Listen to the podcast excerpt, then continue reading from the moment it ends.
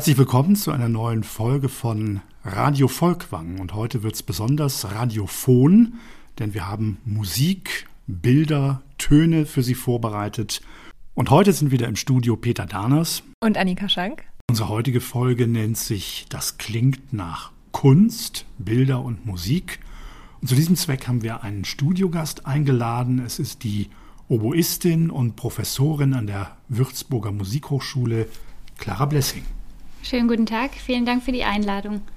Musik und bildende Kunst, das sind Dinge, die hier im Museum Volkwang beide eine große Rolle spielen. Dieses Verwandtschaftsverhältnis. Ich weiß gar nicht, ob man Musik und Kunst jetzt so als Bruder und Schwester bezeichnen kann oder ob das vielleicht eine eher entferntere Verwandtschaft ist. Das werden wir heute vielleicht noch diskutieren. In jedem Fall in Analogie zur Volkwang-Idee einer Verbindung der verschiedenen Künste, die ja verschiedene Institute hier in Essen miteinander verbindet, ähm, fühlen wir uns auch der Musik sehr verpflichtet, haben viele musikalische Angebote in der Bildung und Vermittlung. Wir haben Konzerte des Kunstring, wir haben schöne Kooperationen im Rahmen der Ulrike Nitschmann Stiftung zwischen der Volkwang Musikschule und dem Museum Volkwang und vor allen Dingen natürlich mit der Volkwang Universität der Künste. Und der Universität der Künste verdanken wir eine ganz wunderbare Reihe, die sich nennt plus Musik, die unser Programm hier sehr schön bereichert. Eine Idee, die auf die Professorin für Akkordeon Miemiki dort an der Universität zurückgeht, die auf uns zugekommen ist und eine gemeinsame Reihe vorgeschlagen hat. Und da sollen Musik und Kunst einander begegnen, miteinander in ein Wechselverhältnis treten. Und da hatten wir jetzt schon wunderbarste Auftritte hier am Museum. Das war Computermusik, das war ein Solofagottist, das war jemand, der mit Obertongesang hier durch die Sammlung gegangen ist. Es ist also wirklich ein Geschenk, was uns die Volkwang Universität der Künste hier macht, mit ihren Solisten hier im Museum aufzutreten. Wir gehen dann einen gemeinsamen Weg der Recherche und überlegen, zu welchen Kunstwerken denn die Musik aus dem Repertoire des jeweiligen Musikers, der Musikerin passen könnte. Und so war das auch bei Ihnen, Frau Blessing, als wir Sie eingeladen haben. Das ist jetzt schon ein paar Jahre her. Und auch da haben wir uns getroffen, sind hier mal durch die Sammlung gegangen, was auch gepasst hat, weil sie wiederum selbst besonders kunstaffin sind. Und wir haben damals eine Plusmusikfolge vorbereitet mit einem Solowerk von Benjamin Britten für Oboe. Und ich wollte mal fragen, wie Sie sich an diese Zusammenarbeit erinnern. Ja, wie Sie sagen, das knüpft an an einen Besuch von mir hier vor vier Jahren in der Reihe Plus Musik, ähm, an den ich nur die besten Erinnerungen habe. Ich habe das von, von Anfang bis zum Ende als wahnsinnig rundes, stimmiges, bereicherndes Projekt empfunden. Sie haben das vorhin angesprochen, Herr Danas, dass das mit einer gemeinsamen Recherche, mit gemeinsamen Überlegungen beginnt, äh, was könnte passen, sowohl zum Instrument als auch eben zum Museum. Und allein das schon war, war wahnsinnig spannend, mit Ihnen zusammen hier durch die Ausstellung durchs Haus gehen zu dürfen und zu schauen, an welchen Ecken würde es wie passen, zu welchen Ausstellungsobjekten, zu welchen Gemälden, aber auch an welchen Orten würde es gut passen. Das Museum ist ja auch ein wahnsinnig spannendes, schönes, helles Gebäude, was auch an vielen ähm, Orten und Ecken ganz toll klingt. Und das ist natürlich etwas, was, worauf wir da bei unserem gemeinsamen Weg auch geachtet haben. Und ähm, ja, allein diese, diese gemeinsame Erkundungstour, sage ich mal so, war wahnsinnig spannend. Wir haben uns dann für den Britain entschieden. Ist ein Solowerk, wie Sie sagten, für Oboe aus der Mitte des 20. Jahrhunderts. Die Six Metamorphoses auf der Ovid. Und haben passend dazu, ja, oder anders gesagt, nicht passend dazu, sondern das, das ist irgendwie uns beiden, glaube ich, so äh, fast automatisch nicht eingefallen, aber es ist so passiert, dass wir beide die Idee hatten, das könnte passen. Und es war weder so, dass wir die Musik im Kopf hatten und die Bilder dazu gesucht haben, noch umgekehrt, dass wir Bilder gesehen haben und überlegt haben, hm, äh, wo in der Notenkiste könnte man was Passendes finden, sondern es hat sich einfach so ganz intuitiv so ergeben. Und allein schon das war ein wahnsinnig schöner Prozess. Und wir haben besondere Orte gefunden in der Sammlung, wo wir dann die einzelnen Stücke zum Klingen, zum Hören gebracht haben für unser Publikum, was damals auch sehr zahlreich erschienen ist. Ich erinnere mich noch ganz gut daran. Und da waren wir unter anderem am Brunnen von Georges Min. Wir waren vor einigen Gemälden, unter anderem einem, das aus meiner Sicht besonders gut gepasst hat. Das war nämlich eine Landschaftsmalerei von Jean-Baptiste Camille Corot, die sich nennt La Fête de Bacchus le Soir, also das Bacchusfest. Wir hatten diesen Gott hier schon mal in einer anderen Folge in seiner griechischen Namensform als Dionysos und da kann man schon vorgewarnt sein, da geht es hoch her, da geht es eben um Feste mit Männern und Frauen, die berauscht sind und die dem Dionysos, dem Weingott, in diesem Fall der lateinischen Form, dem Bacchus, huldigen. Aber dieses Bild in unserer Sammlung, das ist gar nicht so ekstatisch, das ist eigentlich eher so eine sehr schöne, ruhige Abendstimmung und wie in seinem Spätwerk in anderen Gemälden auch, beginnt Corot hier die Farbe auch ein wenig zu verwischen, sodass so eine diffuse Lichterscheinung möglich wird in diesem Bild. Also es geht eben vor allen Dingen wirklich um diese Abendstimmung, die er hier in dunklen, aber dennoch leuchtenden Farben uns vor Augen führt. Und die Personen, die wir hier sehen, die sind zwar alle in Aktion, zum Teil auch unbekleidet, also die Satyren, die Faune oder auch die Menaden, die weiblichen Begleiterinnen des Bacchus, aber das ist eigentlich Nebensache. Also es ist eigentlich eher so eine Idee, eine ruhige Stimmung, eine Abendstimmung, eine bukolische oder auch arkadische Landschaft uns hier vorzuführen. Aber ich finde, dazu hat gerade das Stück äh, aus diesen sechs Metamorphosen, das Bacchus-Stück von Benjamin Britten, sehr gut gepasst. Aber vielleicht erzählen Sie uns noch mal über diese ganze Reihe der Metamorphosen. Was sind das überhaupt für Stücke? Ja, das ähm, sind also sechs Solowerke für Oboe, alles kurze Stücke, die sich jeweils an unterschiedlichen Erzählungen Ovids orientieren. Also mhm. die sechs Stücke sind zunächst Pan, who played up on the reed pipe, which was Syrinx, his beloved. Dann Phaeton, who rode up on the chariot of the sun for one day and was hurled into the river Padus by a thunderbolt.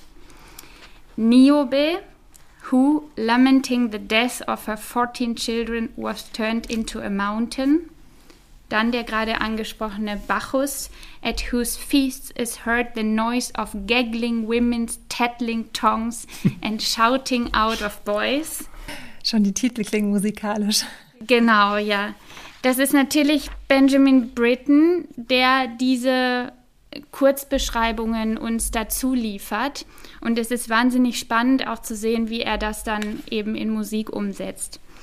Ja, es geht also um die Antike bei Benjamin Britten, aber was interessiert denn einen Komponisten des 20. Jahrhunderts jetzt ausgerechnet an den Metamorphosen des Ovid? Worum geht's da? Ja, es war so, dass Benjamin Britten eine Oboistin kennengelernt hatte in einem Open-Air-Festival, Joy Borton, eine britische Oboistin. Und man weiß, dass sich Britten in seinen Kompositionen immer sehr auch mit der Musikerpersönlichkeit beschäftigt hat, die, für die er komponiert hat. Und ja, Joy Borton muss ihn als Spielerin wahnsinnig fasziniert haben. Sie müssen sich auch persönlich gut verstanden haben. Diese Musikerpersönlichkeit hat ihn dann offensichtlich dazu inspiriert, zum ersten Mal für ein Solo-Instrument, das nicht das Klavier war, ein Solowerk zu komponieren.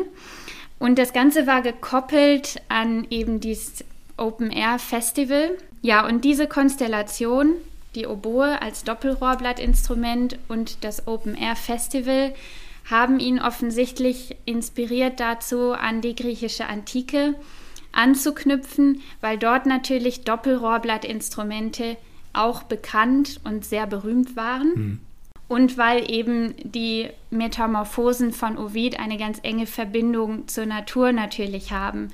Die beiden letzten sind Narcissus, who fell in love with his own image and became a flower, und Arethusa, who, flying from the love of Alpheus the river god, was turned into a fountain.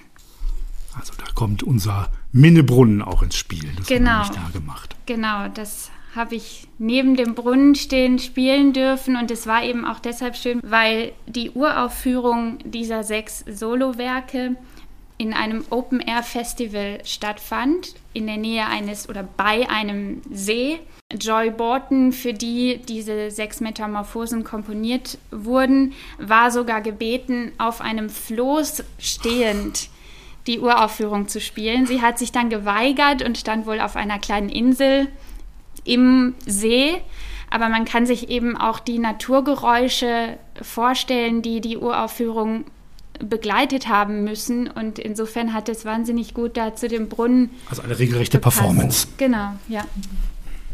Ja, und der Bacchus, Sie haben da gerade vieles angedeutet, was, was sich tatsächlich sowohl eben oder was, was Sie im Bild sehen und was sich in der Musik auch so wiederfinden lässt. Also Britten ist, ist sehr genau in dem, was er dem Spieler vorschreibt. Gerade beim Bacchus ist fast jede Note bezeichnet, also in welcher Lautstärke, mit welcher Artikulation, mit welcher Attacke sie zu spielen ist. Beispielsweise auch dieser, dieses äh, Tattling Tongs der, der Women, das findet sich im Notenbild schon wieder, weil einfach es Teile gibt, wo man ganz aktiv mit seiner Zunge, mit der Artikulation umgehen muss. Also dieses ganz aktive Schnattern und Sprechen, ähm, das ist körperlich beim Spielen sogar spürbar. Und also da vibriert es in Ihnen dann. Ja, genau. So kann man es sagen. ja. Und gleichzeitig ist es doch auch vielleicht ähnlich wie bei Corot immer noch kontrolliert. Mhm. Also mhm. man, es, es bahnt sich was an. Mhm. mhm. Es ist aber doch also ein Allegro pesante mit, mit viel ja. Gewicht hm. schon. Vielleicht ähm, sind die Herren und Damen schon etwas angetrunken und das Körpergefühl wird schwer, aber es ist noch nicht komplett außer Kontrolle. Und ja, vielleicht findet sich hier eine Parallele zu hm. Corot, wenn man hm. so will. Es ist noch die Abendstimmung, wo sich das Fest, wo das Fest im, im Gange ist, aber ja, noch irgendwie kontrolliert. Richtig wild wird es dann erst in der Nacht. Ja.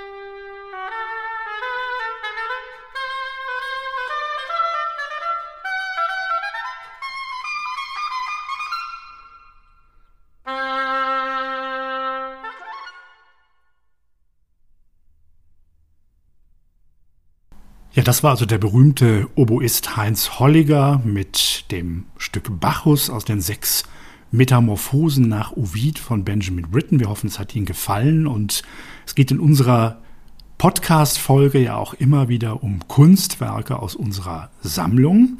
Und da gibt es einige, die einen starken Musikbezug haben. Unter anderem muss man natürlich für musikalische Lustbarkeiten, für Theater, Tanz, Pantomime natürlich auch werben. Und ich glaube, Annika, du hast uns ein Plakat aus den Folies Bergère aus Paris mitgebracht.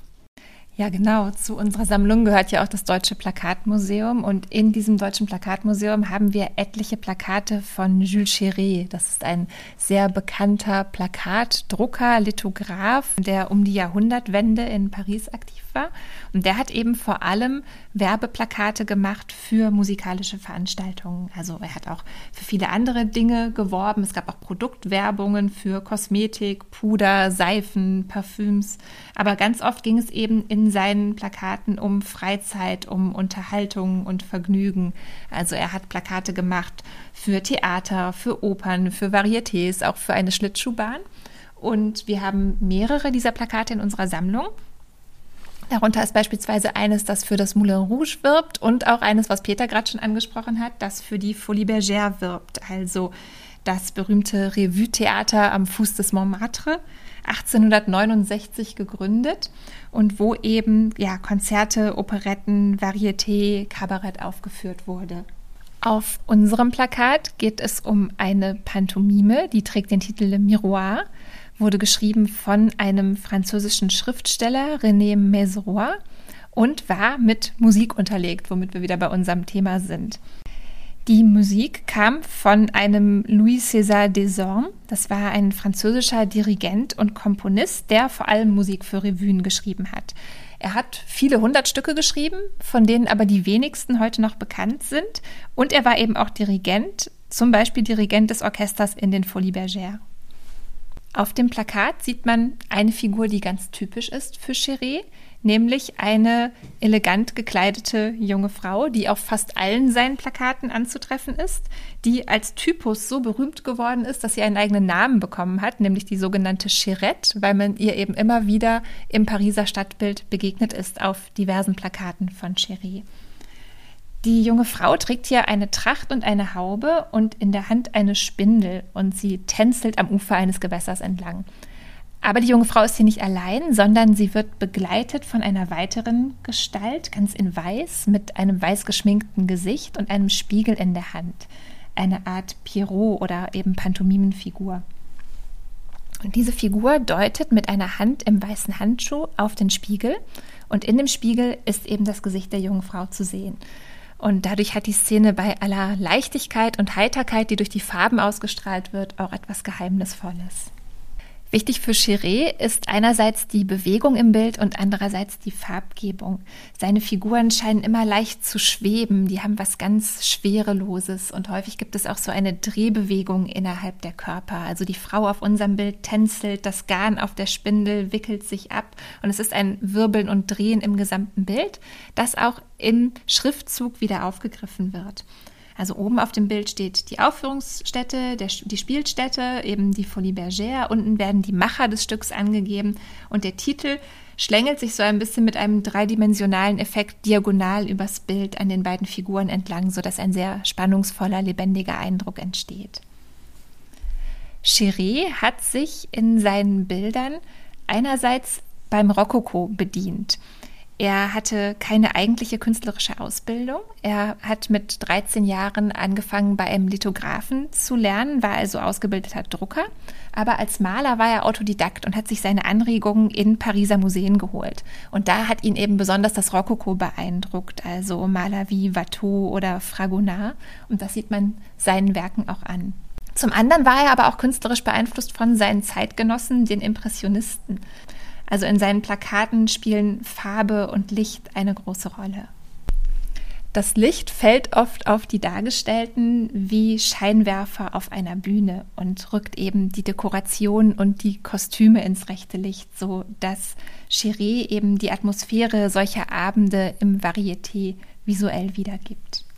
Seine Plakate waren überaus beliebt und sie wurden beispielsweise auch als verkleinerte Reproduktionen in Zeitungsbeilagen verbreitet. Kennt man denn diese Musik noch? Ist die überliefert? Die ähm, Musik von Desormes ist kaum erhalten. Also er hat, wie gesagt, mehrere hundert Stücke geschrieben. Ich äh, habe mich da so ein bisschen eingelesen. Manche seiner Stücke wurden aufgegriffen und abgewandelt. Also ich habe beispielsweise gelesen, dass eines seiner Stücke in ein Protestlied umgewandelt wurde mit neuem Text dann beispielsweise. Also die Melodien sind zum Teil schon noch erhalten, aber sie werden nicht mehr unbedingt mit dem Komponisten oder mit den Stücken, für die sie ursprünglich geschrieben waren, in Verbindung gebracht. Aber ich finde tatsächlich auch, dass diese Plakate nicht nur für musikalische Veranstaltungen werben, sondern auch selbst was Musikalisches haben in dieser Leichtigkeit und auch in der Farbsetzung. Das hat ja vielleicht auch was mit der Technik der Lithografie zu tun, dass es eben immer die gleichen Farben sind, die sich an verschiedenen Stellen im Bild wiederholen, weil eben Cheré auch versucht hat, das Verfahren der Lithografie zu vereinfachen, indem er die Anzahl der benötigten Steine reduziert hat. Und so gibt es eben keine Abstufungen oder Abwandlungen beispielsweise in dem Rotton und in dem Blauton, sondern es ist, es ist das gleiche Rot und Blau, das sich an unterschiedlichen Stellen im Bild wiederfindet. Und ähm, das ist ja was, was uns auch später bei Kandinsky wieder begegnen wird. Also über die Komposition tatsächlich eine Rhythmisierung der Bildfläche zu schaffen. Und ich glaube, das ist hier schon in der Drucktechnik angelegt.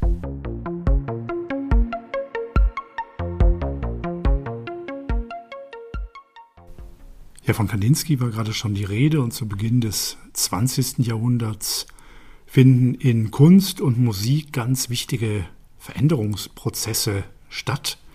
Es geht von der Tonalität zur Atonalität, es geht von der Figürlichkeit, von der Figuration zur Abstraktion und einer der wichtigen Vertreter in dieser Zeit einer modernen, einer zeitgemäßen Kunst, einer modernen Malerei, das ist natürlich Wassili Kandinsky, dem man eben auch ein ganz enges Verhältnis zur Musik nachsagt. Und wir haben hier einige Werke von Kandinsky in der Sammlung, vor allen Dingen in der Gemäldesammlung.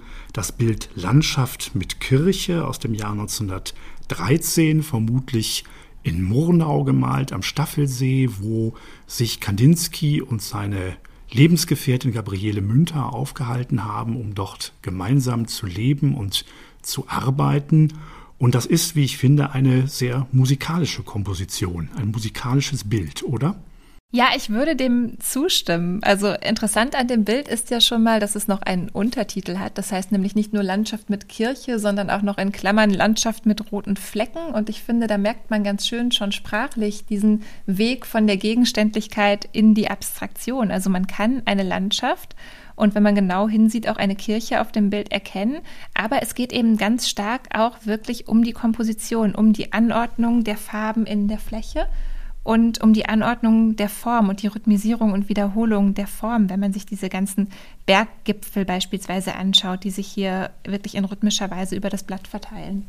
Wie empfinden Sie das, Frau Blessing? Haben Sie da eine musikalische Assoziation bei diesem Landschaftsgemälde von Kandinsky? Mir geht es genauso wie Ihnen, Frau Schank, dass man einen bestimmten Rhythmus erkennt. Ich muss gestehen, ich habe keine konkrete Musik im Kopf, wenn ich mir das Bild anschaue. Aber ich erkenne Bewegung, ich erkenne, wie gesagt, Rhythmus, bestimmte Strukturen, ja, die eine Art von Lebendigkeit vermitteln, die ich auch in der Musik wiederfinde. Ich kann mich erinnern, wir haben zum Beispiel mal eine Übung mit Kindern zu dem Bild gemacht. Die haben wir einfach die Farben benennen lassen, die auf dem Bild vorkommen. Und zwar reihum der Reihe nach in einer Art orchestriertem Sprechen. Und das war schon ganz spannend, was da klanglich entstanden ist, eben wenn die Kinder eben immer wiederholen, rosa, rot, rosa, rot, rot, rot, rosa. Das äh, hatte einen ganz interessanten Effekt und hat mir auch nochmal einen anderen Blick auf das Gemälde eröffnet. Ja, Kandinsky war tatsächlich von Musik nicht unbeeinflusst, ganz im Gegenteil. Es gibt, so denke ich, ein ganz einschneidendes Erlebnis in seinem künstlerischen Leben. Das ist der Beginn des Jahres 1911 und da besucht er mit anderen Künstlerinnen und Künstlern, mit Marianne von Werefkin oder auch Alexei von Jawlensky, ein Konzert in München. Da gibt es die berühmte Künstlervereinigung der Blaue Reiter, noch nicht. Da gibt es erst die neue Künstlervereinigung München, aber der Blaue Reiter, diese Avantgarde-Bewegung steht schon am Horizont und die besuchen ein Konzert. Das ist ein Konzert des österreichischen Komponisten Arnold Schönberg. Und da werden zwei Streichquartette aufgeführt und vor allen Dingen drei Klavierstücke. Und die bewegen sich bei Schönberg tatsächlich schon weg von der bis dahin vorherrschenden Tonalität, der Harmonik des 19. Jahrhunderts und weisen den Weg in die Avantgarde, in die Atonalität. Ja, und das hat Kandinsky offenbar schwer beeindruckt. Das Konzert selber war eigentlich eher ein Skandal. Die Leute wollten das gar nicht hören, was Schönberg da hat aufführen lassen. Aber Kandinsky war beeindruckt, hat in Schönberg eine sehr verwandte Seele entdeckt. Die beiden haben begonnen, einen intensiven Briefwechsel zu führen. Und wenn man den heute so liest, merkt man, dass sie wirklich an ganz ähnlichen Problemstellungen gearbeitet haben. Sie waren unter anderem dabei, eine neue Art von Bühnenwerk zu etablieren. Kandinsky arbeitete an seinem Bühnenwerk Der gelbe Klang.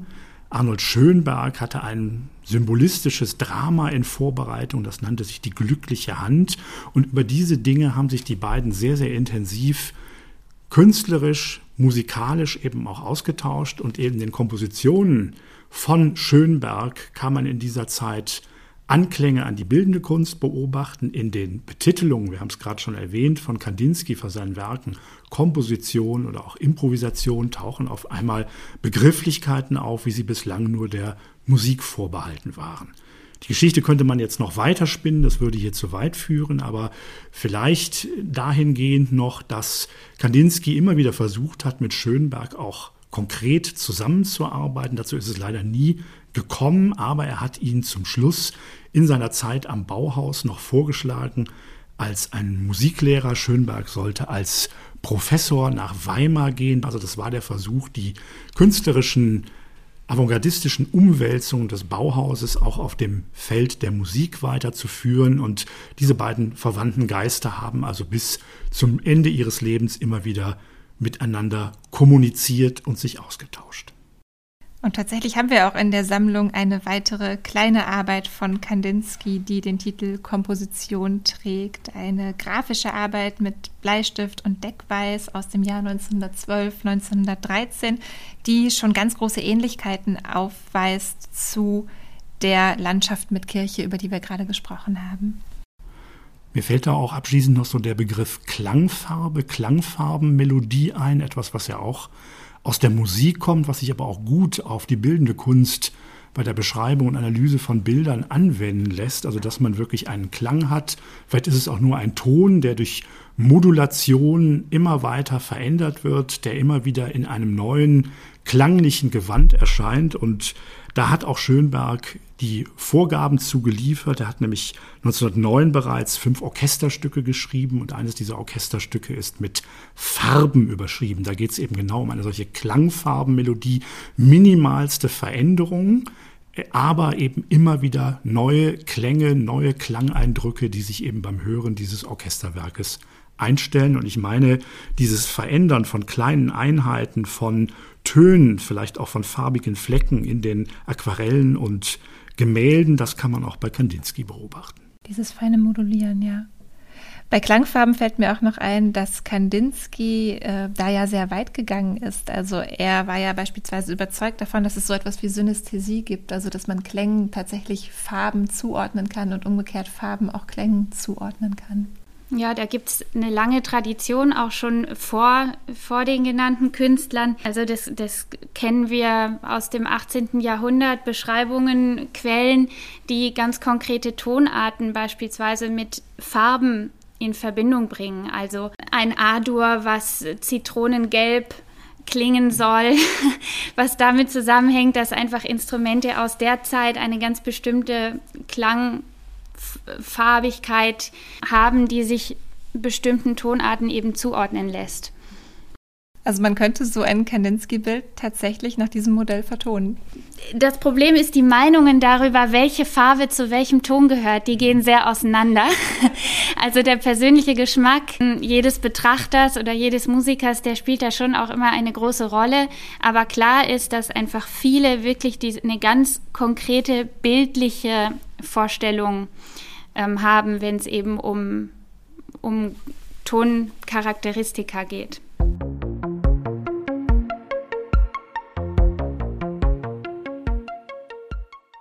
Ja, musikalische Revolutionen finden im 20. Jahrhundert nicht nur in der sogenannten neuen Musik statt, Arnold Schönberg hatten wir gerade als Thema und seine Begegnung mit Kandinsky, aber auch in der Populärmusik und da ist vor allen Dingen der Jazz, die synkopierte rhythmische Musik, die Improvisationsmusik etwas, was die Künstlerinnen und Künstler ihrer Zeit extrem stark beeinflusst hat.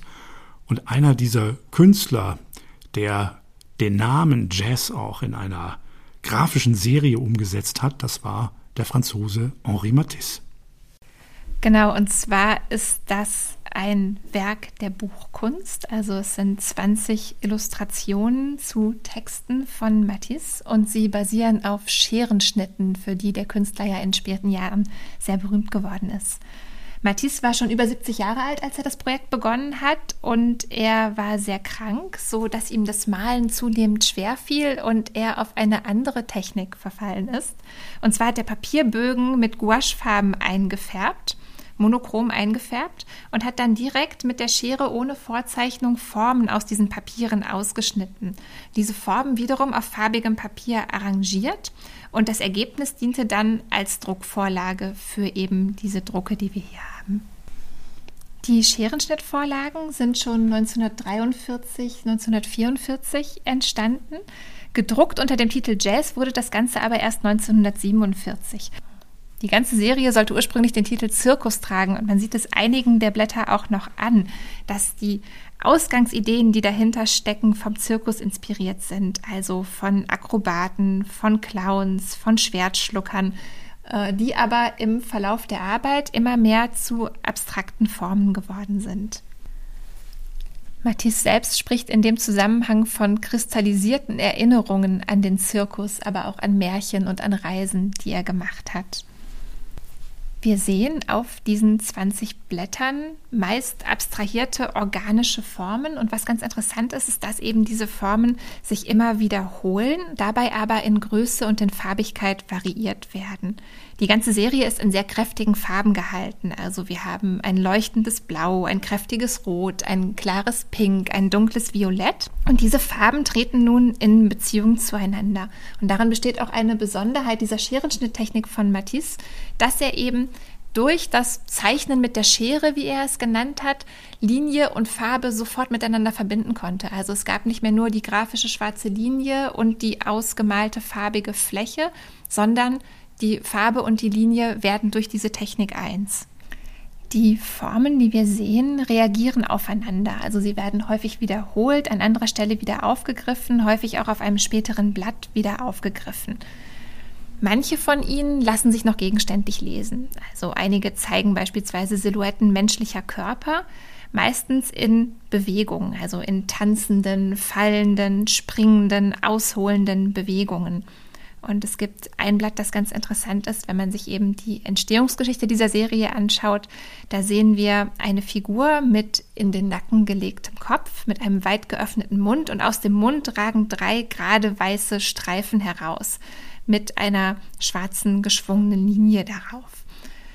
Das war in der ursprünglichen Vorstellung von Matisse vermutlich der Schwertschlucker im Zirkus, aber im heutigen Kontext von Jazz und Musik kann man das eben auch als Gesang lesen, also wie Schriftzüge oder wie Schallwellen, die eben aus dem Mund dieser Person kommen.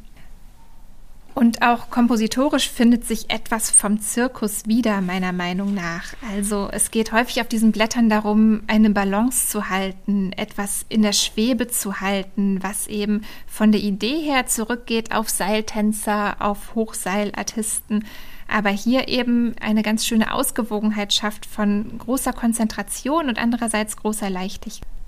Es geht viel um Richtungen in diesen Werken. Also häufig geht es um Linien eher als Flächen. Wir haben viele langgezogene Formen, Schlangenlinien, Zickzacklinien, auch einige Formen, die an Pflanzen erinnern, an Ranken, an Spiralen, manchmal auch an Flügel. Und Matthias hat mit den Positiv- und den Negativformen gearbeitet. Das finde ich auch noch ganz spannend. Also einige Farbflächen scheinen entstanden zu sein, indem die Formen aus ihnen ausgeschnitten wurden und Matisse die Randstücke weiterverwendet hat. Also es sind Gegenstücke, die sich ineinander puzzeln ließen, wenn sie nicht auf unterschiedlichen Blättern stehen würden. Es gibt auch Überlagerungen. Auf einigen Blättern wurden mehrere Farben übereinander gedruckt, also eine violette Schlangenlinie auf einer hellgrünen organischen Form auf weißem Grund und manchmal sind auch die geraden Schnittkanten einfach stehen gelassen worden. Matisse entwickelt also ein Formenrepertoire, kann man sagen, aber das wird nie streng oder systematisch durchgespielt, sondern es hat eben immer etwas ganz Spielerisches, Fröhliches und zugleich aber auch sehr Souveränes. Also es ist kompositorisch alles ganz klar. Das sitzt so auf dem Blatt, dass man den Eindruck bekommt, es gehöre genau dorthin. Und dann sieht man, wie auf dem nächsten Blatt die Anordnung variiert wird und auch wieder völlig stimmig aussieht. Interessant fand ich noch, dass der Titel Jazz gar nicht von Matisse selbst stammt, der eben ursprünglich den Zirkus im Kopf hatte, sondern von seinem Verleger Theriade. Also ursprünglich sollten die einzelnen Blätter Titelblätter sein für eine französische Zeitschrift. Und der Verleger Theriade hat sich aber eben entschieden, die zu bündeln und die eben gesammelt als Künstlerbuch, als Edition herauszugeben. Und er hat den Titel Jazz vorgeschlagen, weil das eben der Eindruck war, den er bekommen hat von diesen Bildern. Und Matisse war sehr begeistert davon, weil er viele Gemeinsamkeiten gesehen hat in seiner Vorgehensweise und dem Ergebnis und eben der Musikform des Jazz. Also die Art zu improvisieren, spontan zu reagieren, von einem Thema auszugehen und dieses Thema zu variieren. Das hat ihn eben sehr überzeugt, dieser Serie den Titel Jazz zu geben. Was hat denn Matisse für Musik gehört? Also wenn ich an Matisse denke, denke ich jetzt eher nicht so an Jazz, sondern vielleicht eher so an Mozart. ich habe keine Ahnung, aber ich glaube, ich verstehe, wo deine Frage hinzielt. Ich habe mich zwischendurch auch kurz gefragt, ob das kitschig ist, diese Serie ein bisschen, weil sie eben so sehr dekorativ ist. Man muss sagen, sie war auch sehr, sehr beliebt. Sie kam sehr gut an. Sie ist zunächst nur in 250 Exemplaren erschienen. Aber weil sie so populär war, wurden eben viele der Bilder daraus auch reproduziert, dann als Poster und sind als einzelne Werke bekannt geworden. Ich persönlich finde es dennoch nicht kitschig und ich glaube, das hat mit der großen Souveränität von Matisse zu tun, wie er eben mit diesen Formen umgeht. Ich bin da jetzt auch nicht die, die Expertin für den Jazz, aber eine, ähm, sagen wir mal so, Liebhaberin. Ich höre gerne Jazz und aber so ganz grundsätzlich die, diese ja sehr ähnliche Vorgehensweise, dass man ein bestimmtes Gerüst hat, auf dem man dann aufbaut und auf dem man sich frei bewegt. Das, das finden wir im Jazz schon auch. Also die, die freien improvisierten Teile, außer jetzt im ganz freien Jazz, wozu wir ja dann gleich noch kommen, die basieren auf Akkorden auf Akkordfolgen, die festgelegt sind. Und aber auf diesem eben feststehenden Gerüst ist der Künstler frei. Und das entspricht ja im Prinzip der Vorgehensweise, die Sie gerade für Matisse auch beschrieben haben. Ja, sehr sogar. Also es gibt die, die Elemente oder die Aspekte, die festgelegt sind. Also beispielsweise die Farben durch diese eingefärbten Papiere. Habe ich eben einen Pinkton, mit dem ich arbeiten kann in allen 15 oder 20 Blättern was sich auch hier wieder durch die Drucktechnik ergibt. Also eine Form, die einmal ausgeschnitten ist, kann eben in der Drucktechnik mehrfach reproduziert werden. Aber innerhalb dieser Parameter ist es eben ein, ein freies Spiel.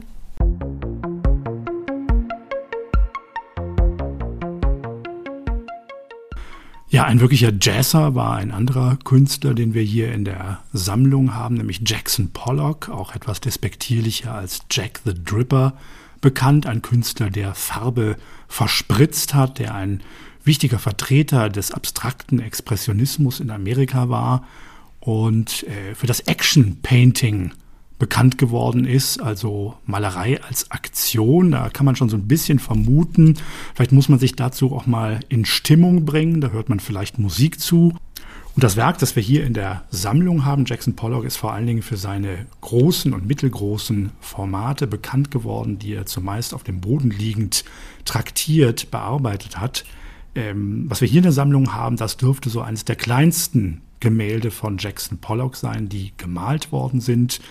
Ein Two-Sided Painting, das heißt auf der Rückseite ist nochmal der Ansatz eines anderen Gemäldes zu sehen, das heißt ein Versuch, den er verworfen hat. Und dann hat er eben auf der anderen Seite der Leinwand ein neues Gemälde geschaffen und das zeigt genau diese schnellen Pinselgesten, das Schütten von Farbe äh, auf die Leinwand, das Entstehen von abstrakten Formen, die aber nicht ungeordnet sind, die nicht unkontrolliert sind, sondern sich in der Mitte des Gemäldes so verdichten. Ein wichtiges Gemälde also dieses Künstlers und Jackson Pollock hat tatsächlich Musik gehört in exzessiver Form. Es war allerdings eher klassischer Jazz, nicht was man bei diesem Bild vielleicht jetzt assoziieren würde, dass es eine freie Musikform des Jazz gewesen wäre. Er war ein großer Fan des Dixieland Jazz und hat dann Bebop und Cool Jazz gehört, wie seine Lebensgefährtin, die auch eine große Künstlerin war, Lee Krasner, berichtet hat, hat er nächtelang in den Jazzclubs in New York verbracht und da Musik gehört. Es ist bis heute nicht so ganz klar, ob das auch beim Akt des Malens selber passiert ist in seinem Atelier. Es gibt auch einen berühmten Film, der ihn bei der Arbeit zeigt. Da sind äh, Schallplattenspieler oder ähnliches oder auch ein Radio nicht zu sehen. Äh, möglicherweise hat er also in seiner Freizeit sozusagen Musik gehört, aber er war eben ein großer Musikfreund und hat eben diese Impulse, gerade das Rhythmische des Jazz natürlich auch in seine Malerei, in seine Kunst mit einfließen lassen. Interessant ist aber, dass die andere Seite, nämlich die musikalische Seite, sich für Jackson Pollock interessiert hat und da Wesensverwandtschaften gesehen hat zu seiner Kunst. Und hier müsste vor allen Dingen der Pionier des Free Jazz, Ornette Coleman, erwähnt werden, der 1961 eine ganz bahnbrechende Aufnahme macht. Die nennt sich auch Free Jazz, hat also der nachfolgenden Bewegung auch ihren Namen gegeben. Das Ganze ist noch gar nicht so frei, wie man das später hört, auch bei den europäischen Vertretern des Free Jazz. Also es gibt immer noch eine Struktur in dieser Musik. Verschiedene Soli lösen einander ab, die von Unisono-Passagen aller Instrumente abgewechselt werden. Das Interessante ist, äh, Ornette Coleman hat hier eine der ersten Kollektivimprovisationen gemacht, denn es ist nicht nur ein klassisches Jazzquartett, also bestehend aus Blasinstrument, aus Bass, Schlagzeug und einem weiteren Bläser. Alternativ könnte es das Klavier sein. Es sind also zwei Bläser Quartette, die hier miteinander gleichzeitig musizieren. Ornette Coleman wird von seinem klassischen Quartettmitgliedern begleitet und die anderen Bläser sind Freddie Hubbard, ein Trompeter, der eigentlich eher so dem traditionellen Jazz zuzurechnen ist und als zweiter Holzbläser ist dann Eric Dolphy dabei, der Bassklarinette spielt. Also es gibt auch klanglich eben zwischen Altsaxophon, zwei Trompeten, Don Cherry ist der zweite Trompeter, gibt es eben wirklich sehr, sehr schöne Momente, wo die miteinander musizieren und die Soli, die sind auch nicht unbegleitet, sondern werden von den anderen Musikern, die da mitspielen, auch immer wieder kommentiert. Also es gibt immer wieder so Einwürfe und das hat strukturell tatsächlich so ein bisschen mit den Gemälden von Pollock auch zu tun. Also es ist wirklich ein großer improvisierter Malstrom. Trotzdem setzen sich da immer wieder kleine strukturelle Elemente durch, ganz ähnlich wie man das auch in den Kompositionen des Malers beobachten kann. Und Ornette Coleman wählt für die Plattenausgabe von Free Jazz, a Collective Improvisation by the Ornette Coleman Double Quartet, wählt er tatsächlich ein berühmtes Gemälde, das ist leider nicht unseres, aber aus der Sammlung des Museum of Modern Art, nämlich White Light, das ist 1954 entstanden, unserer Two-Sided Painting ist drei Jahre früher gemalt worden. Und ich habe leider hier nur eine Nachpressung, also nicht die Originalausgabe. Wenn ich die Originalausgabe hätte, dann wäre auf dem Cover schon ein Ausschnitt dieses großen Gemäldes von White Lights zu sehen. Das wäre eben auch tatsächlich aus dem Cover Papier ausgeschnitten. Dann würde man das aufklappen und dann sehe man eben auf der innenliegenden Seite dann das ganze Gemälde, also das Cover präsentiert uns einen Ausschnitt und wenn man das aufklappt, dann sieht man sozusagen die ganze Improvisation, den ganzen Free Jazz. Am Anfang ist es davon nur ein Ausschnitt. Also Ornette Coleman hat wirklich eine Seelenverwandtschaft gespürt zu diesen Malern des abstrakten Expressionismus und soll auch mal gesagt haben, dass für ihn der Jazz, später auch der Free Jazz und der abstrakte Expressionismus, dass das die beiden wichtigsten Kulturäußerungen der Vereinigten Staaten im 20. Jahrhundert sind. Also eine ganz enge Verbindung zwischen Musik und bildender Kunst auch in diesem Fall. Ja, und ich würde vorschlagen, nach so viel Text zu Jackson Pollock und Ornette Coleman hören wir jetzt hier auch nochmal ganz kurz in den Beginn von Free Jazz rein, das Ornette Coleman Double Quartet.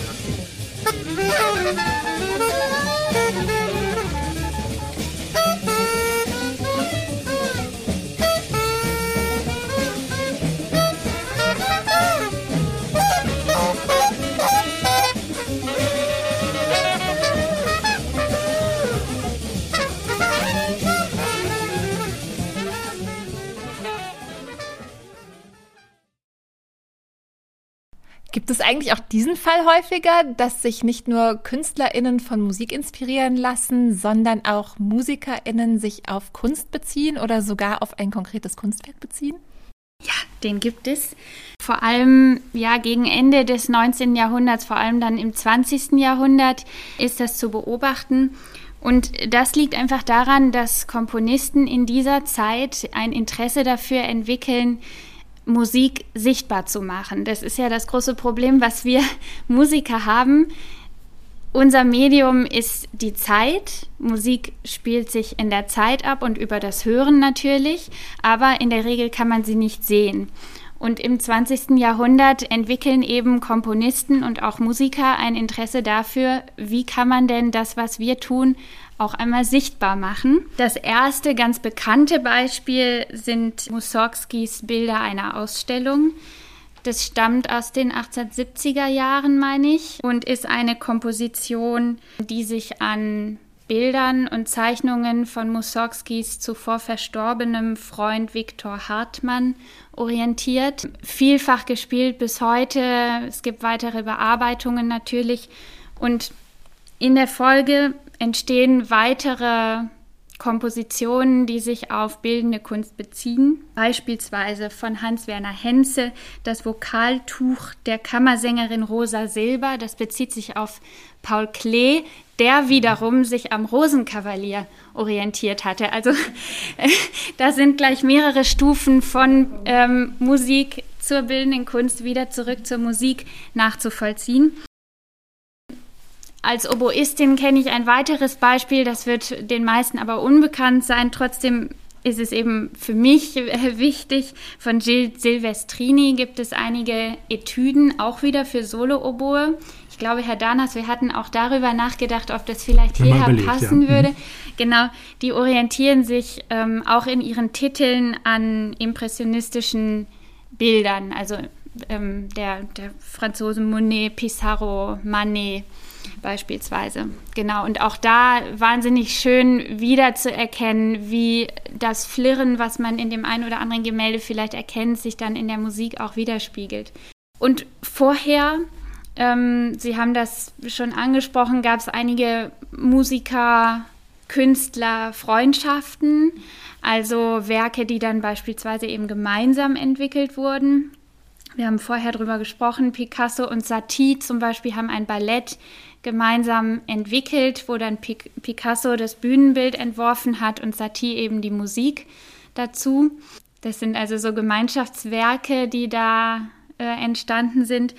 Und was natürlich auch immer zu nennen ähm, ist, sind, sind einfach Künstler mit ganz herausragenden Mehrfachbegabungen, also die sowohl gezeichnet, gemalt haben, als auch eben äh, Musiker waren. Also schon von, von Leonardo da Vinci weiß man, dass er wohl sehr, sehr schön gesungen haben muss. Und ja, ich kenne auch jetzt einige Kollegen von mir, die ganz fantastische Musiker sind und die in ihrer Freizeit äh, malen oder, oder eben handwerklich in irgendeiner Form ja auch fast künstlerisch tätig sind. Haben wir eben unterschlagen, Schönberg war eben auch eine solche Doppelbegabung. Er genau. ist nicht nur als Komponist, sondern eben für seine visionären Bilder auch als Künstler bekannt geworden. Ja. Ja, wir sind froh, eine Musikerin im Studio hier heute zu haben und ich wollte tatsächlich noch mal gerne auch ein bisschen mehr zu Ihnen wissen und zu Ihrer Arbeit. Welche Rolle spielt eigentlich bildende Kunst in Ihrem Arbeitsalltag? Ja, also erstmal habe ich das große Glück, eine Nachbarin des Museum Volkwang zu sein. Also ich wohne fußläufig vielleicht fünf Minuten, fünf oder zehn Minuten von hier und profitiere zu normalen Zeiten extrem von ihrer ständig geöffneten, kostenlos zugänglichen Sammlung die es einfach ja auch möglich macht, an einem Tag mal nur für eine Viertelstunde oder 20 Minuten reinzuschauen oder sich einen bestimmten Raum oder ein bestimmtes Objekt auszuwählen, was man sich dann mal anschaut. Was wunderbar ich auch finde am, am Museum als Ort ähm, der Inspiration vielleicht auch, ist die Stille, die das mhm. Museum bietet, weil mein Alltag natürlich immer von Ton, von Tönen, von Geräuschen begleitet ist oder sehr viel. Und ich persönlich genieße das total zu wissen, hier habe ich einen Ort, da ist es ruhig, da gibt es kein Radio, keine Hintergrundmusik, die wie Außer Radio Volkwang.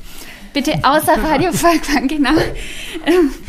Ja, in Cafés, in Restaurants, wo man sich vielleicht auch mal gerne hinsetzt, ne, da ja. ist es immer laut und das Museum ist einfach ein zuverlässiger Ort der Ruhe und der Konzentration und hm das finde ich persönlich für, für meinen Alltag ein wahnsinniges Geschenk, da so einen Ort ganz in der Nähe zu haben. Und ich weiß auch, dass viele Kollegen, die auf Tour sind, gerne dann, wenn freier Tag ist, irgendwo ähm, dort ins Museum gehen. Ja, es ist einfach immer eine, ja, eine Inspiration, eine Pausenzeit. Es macht den Kopf frei, sich mit ja, mit einem ganz anderen Blick zu beschäftigen. Da bin ich sicher nicht die Einzige, die davon hm. profitiert. Abgesehen davon muss ich jetzt ein bisschen ausholen, weil mein Schwerpunkt die historische Aufführungspraxis ist. Mhm. Das ist eine ja, bestimmte Herangehensweise ans Musizieren, würde ich sagen, die sich seit einigen Jahren doch auch etabliert hat. Da geht es eigentlich darum, die Musik möglichst so zu spielen, wie sie komponiert ist. Also möglichst viel auch von ihrem Kontext zu verstehen, die historischen Instrumente zu verwenden, möglichst nah dran zu sein am Komponisten. Was hat er, was war seine Intention? Wie sollte seine Musik gespielt werden? In der Hoffnung, wenn man diese Fragen beantwortet, die Musik auch heute möglichst lebendig und authentisch ähm, erklingen lassen zu können. Und bei der Suche danach sind wir natürlich auf Quellen hm. angewiesen und ja, neben der, neben Manuskripten beispielsweise gibt es Textdokumente, die wir da nutzen können. Mein Fokus liegt da sehr auf dem 18. Jahrhundert, weil das das Jahrhundert der Oboe ist. da wurde mein Instrument, so wie es auch heute noch eigentlich bekannt ist, entwickelt, hat sich etabliert, sowohl im Orchester als auch als Soloinstrument. Und eben mit Blick aufs 18. Jahrhundert haben wir also Manuskripte, Handschriften von Komponisten, die uns viele Informationen liefern. Wir haben weitere Textdokumente, Lehrwerke beispielsweise, teilweise auch, ich sag, sag mal, Ohrenzeugenberichte, mhm. also Hörer, die beschreiben, wie es geklungen hat. Und was wir eben auch haben, sind Gemälde und ist die bildende Kunst, auf die wir da zurückgreifen können weil es natürlich einfach noch keine Fotos aus der Zeit gibt. Was sind das für Gemälde oder vielleicht auch Druckgrafiken? Was ist da zu sehen? Das ist dann ein Orchester vielleicht, genau, was sich formiert hat oder wie muss man sich das vorstellen? Das sind ganz unterschiedliche Gemälde, sowohl aus dem sakralen als auch aus dem weltlichen Bereich, die ganz unterschiedliche ja, Mo Momente des Musizierens darstellen. Das können einzelne Musiker sein, die man sieht, das können aber auch eben Gruppen von Musikern sein. Oft gibt es ja auch Gemälde, die sozusagen aus dem Alltag herausgegriffen sind. Das sind natürlich die, die für uns besonders interessant sind, weil uns eben interessiert, wie war die Aufführungspraxis, wie war die Spielsituation, wie war die Aufstellung von Musikern untereinander, wie hat sich ein Ensemble positioniert, an welcher Stelle im Raum, welches Instrument stand neben mhm. welchem anderen Instrument, aber auch ganz konkret, wie haben die Musiker ihre Instrumente gehalten? Wie sahen die Instrumente selbst aus? Wir haben natürlich immer das Fragezeichen dabei im Raum, sind diese Gemälde, diese Darstellungen wirklich realistisch? Ist das authentisch? Ja. Ist mhm. es wirklich authentisch? Mhm.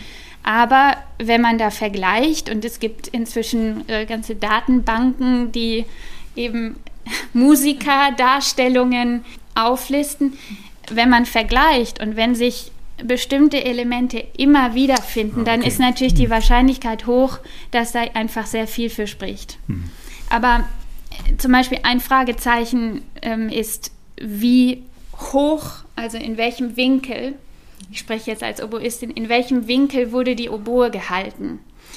Und da ist natürlich, es gibt Darstellungen, wo der Winkel einfach relativ flach ist, ja. das Instrument sehr nah am Körper. Es gibt andere Darstellungen, da ist es ziemlich hoch. Und diese Position hat natürlich Auswirkungen auf den Klang, mhm. klar. Mhm. Es ist aber eben die Frage, ist das total realistisch, weil vielleicht gab es einfach auf dem Gemälde manchmal nicht viel mehr Platz, um. ja, es können so ganz praktische Gründe sein. Ne, manchmal gab es keinen Platz, um eine Oboe wirklich auf dem Gemälde auch hochzuhalten, weil vielleicht ein Musiker direkt nebendran steht auf dem Gemälde und deswegen ist der Winkel einfach ein anderer. Also wir müssen da schon auch berücksichtigen, ja, welche Ungenauigkeiten vielleicht da auch drinstecken. Aber wie gesagt, sich wiederholende Elemente, ähm, die sind natürlich sehr aufschlussreich für hm. uns. In unserer Sammlung fällt mir nur ein einziges Bild mit einer Musikerin ein, die Geigerin von Ida Gerhadi. Stimmt, in der Gemäldesammlung. Ne? Ja, es gibt so manches noch in so märchenhaften Darstellungen, Zeichnungen von Ludwig Richter. Da tauchen auch immer wieder Instrumente auf, wenn dann ein einsamer Mann dort steht mit seiner Gitarre und wird von einem Hund begleitet oder ein Geigenspieler im Mondenlicht. So etwas gibt es, aber so wirkliche ähm, Zeugnisse vielleicht für Aufführungspraxen, da fällt mir jetzt gerade auch nichts ein. Das Problem ist natürlich auch, die, die Darstellungen aus der Zeit sind nicht so intendiert, dass wir heute im Jahr 2021 äh, darüber Informationen erhalten, mhm. äh, wie gespielt wurde. Das war ja nicht die Idee aus äh, dieser Darstellungen. Das ist also ein Aspekt, äh, den ich sehr, sehr spannend finde, diese historische Aufführungspraxis. Ich wollte noch mal fragen, Sie sind ja auch äh, Dozentin in Würzburg, haben dort eine Professur. Ähm, spielt da in der Arbeit mit den Studierenden, spielt da bildende Kunst auch eine Rolle, wenn Sie zum Beispiel ein Stück erarbeiten, vielleicht als eine Art Inspiration? Wir haben eben schon über Klangfarben gesprochen. Das würde mich nochmal interessieren. Ja, da würde ich sagen, es hängt total von, äh, davon ab, wer da mit wem gerade in welchem Kontext zusammenarbeitet. Also wir haben ja das große Glück im Musikstudium, dass wir ein, eine ganz enge, engen Kontakt zwischen Lehrendem und Studierendem haben. Das heißt, wir haben Einzelunterricht, mhm. jede Woche 90 Minuten normalerweise gibt es in sehr wenig anderen Studiengängen mhm. in unserem Land und mhm. überhaupt, dass einfach der, der Kontakt zwischen eben Lehrendem und Studierendem so eng ist. Und das gibt uns Lehrenden natürlich die Möglichkeit, total individuell auf den Studierenden zu reagieren. Und natürlich, wir haben schon darüber gesprochen, Musik kann man nicht sehen. Aber normalerweise ist es so, dass was man sieht, das versteht man besser. Insofern arbeiten wir da viel und immer wieder natürlich auch mit Vorstellungskraft. Mhm. Und ja, ich sagte zu Beginn, es hängt ganz davon ab, wer mit wem zusammenarbeitet. Für manche Studierende kann es ganz, ganz toll sein, wenn man eben ja, ein Bild hinzuzieht beispielsweise um Klangfarben zu konkretisieren, mhm. ähm, um, ja, um einen Ausdruck zu erreichen. Mhm. mhm. Andere Studierende fangen damit vielleicht viel, viel weniger mhm. an. Ähm, da muss man dann andere Wege wählen. Aber darüber kann das natürlich vorkommen. Jetzt haben Sie uns noch ein schönes Musikstück mitgebracht, damit wir auch mal hören, wie so eine Barockmusik aus dem Geist historischer Aufführungspraxis klingt. Ich glaube, es ist ein Stück von Johann Sebastian Bach. Bach, ein genau. Musiker, der ja auch für viele bildende Künstler, um das wieder rückzubinden, wichtig war. Man müsste sofort an Feininger denken, der durch Bach inspiriert, selber auch Musiker war, Fugen komponiert hat. Was ist das für ein Stück, wo man sie auch selbst an der Oboe gleich hören wird? Ja, das kommt aus einer Kantate, Bachwerkeverzeichnis 95. Christus, der ist mein Leben, hat natürlich einen ähm, christlichen Bezug.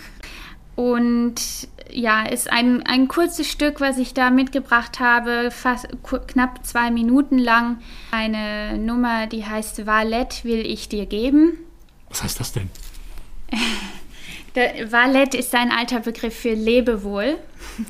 Und ich dachte, sowohl die Länge als auch der Titel passt ganz gut, auch als musikalischer kleiner Abschied von mir heute. Hat natürlich bei Bach, wie gesagt, den christlichen Bezug. Ich habe es jetzt hier als eben kleinen Abschiedsgruß gewählt. Ich habe es musizieren dür dürfen mit der ganz fantastischen Dorothee Miels und Christoph Spering und aufgenommen wurde das vom Deutschlandfunk ja, Dorothee Miels singt einen Choral und die Oboe d'Amore, die ich spiele, umspielt diesen Choral. Das ist ein wahnsinnig schönes, kleines, kurzes Stück. Da freuen wir uns jetzt drauf und hören mal rein.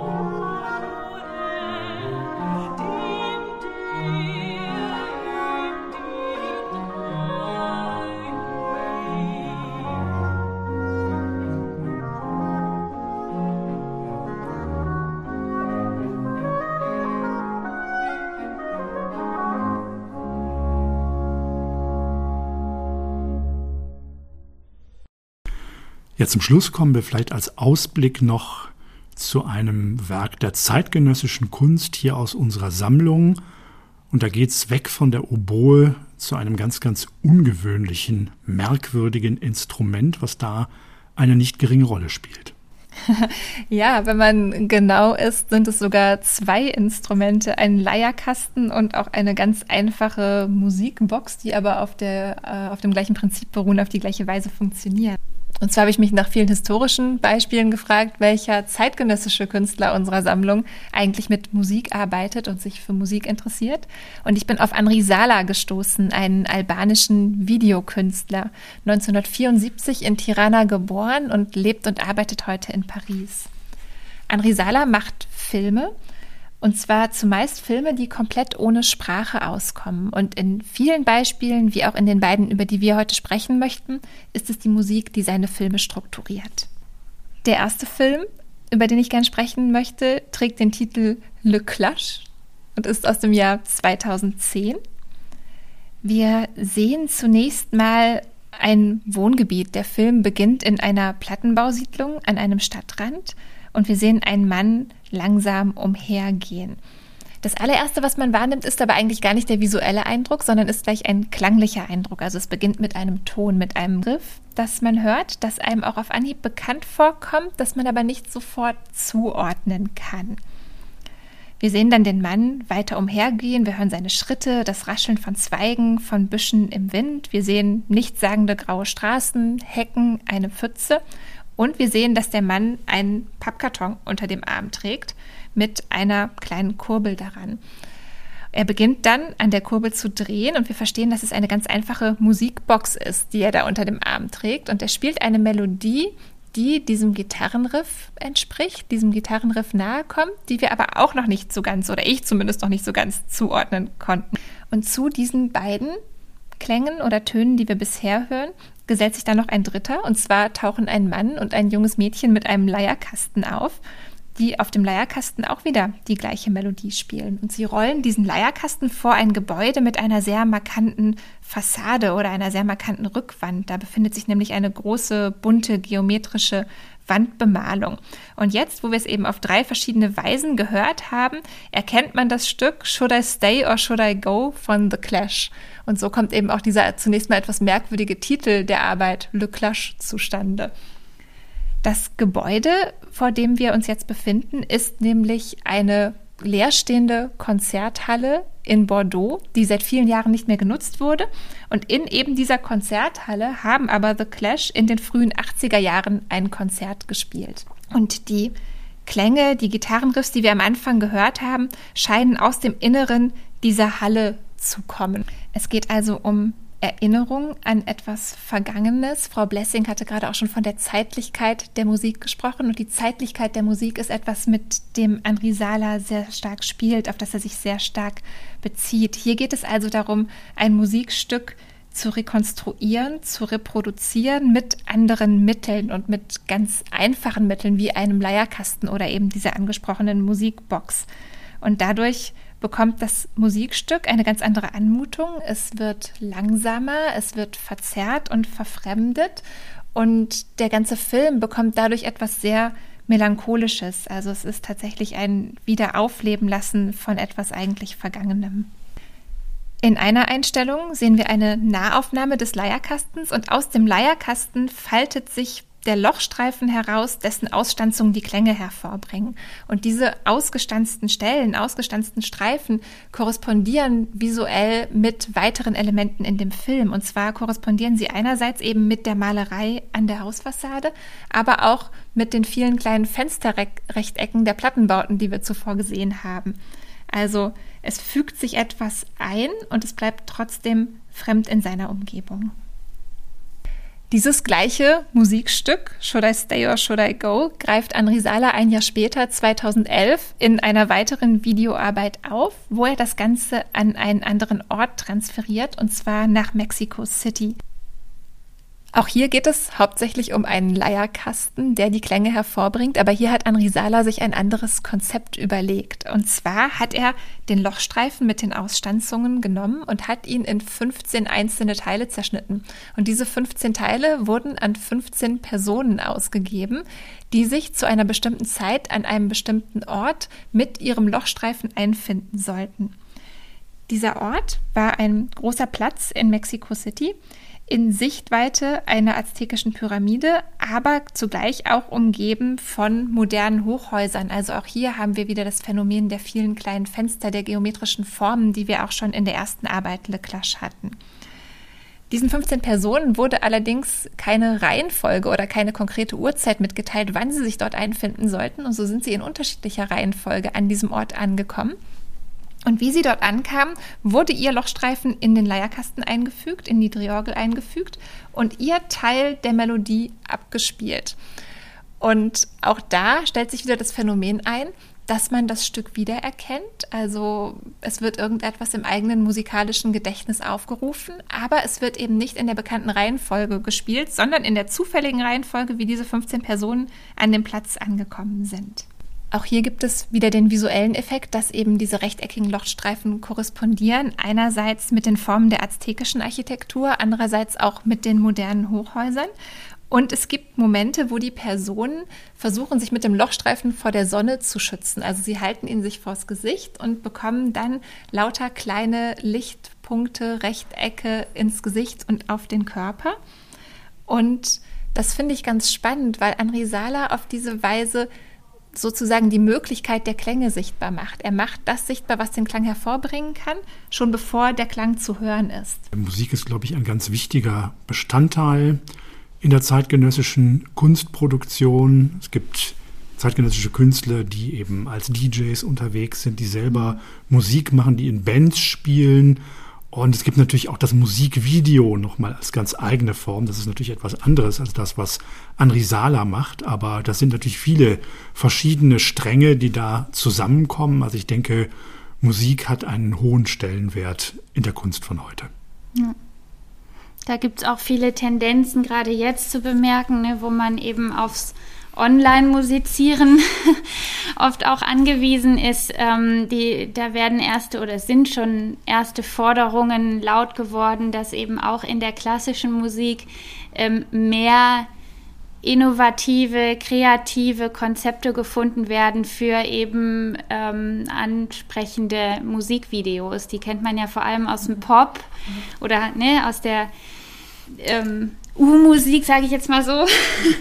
Und ähm, da werden eben erste Forderungen laut, dass eben auch wir klassischen Musiker uns da bessere Ideen einfallen lassen, wie wir unsere Musik mit auch künstlerisch hochwertigen Videos verbinden. Also eben nicht nur als Konzertdokumentation, sondern genau. sich richtig visuell auch was einfallen genau. lassen. Wir sind ja. immer sehr gespannt, wie Clara Blessing demnächst mit ihrer Barockoboe in einem flotten Video zu sehen ist. Finde ich sehr spannend, diese Idee. Und ja, wir haben heute gesehen, das war ein breit gespannter Bogen von Camille Corot bis Henri Sala, von Johann Sebastian Bach bis zum Punk. Also da war einiges drin. Wir hoffen natürlich, dass Ihnen das gefallen hat. Und wir bedanken uns sehr, sehr herzlich bei unserem Studiokast, Clara Blessing, dass Sie sehr hier gerne. waren. Vielen Dank. Und sagen vielen Dank und bis zum nächsten Mal.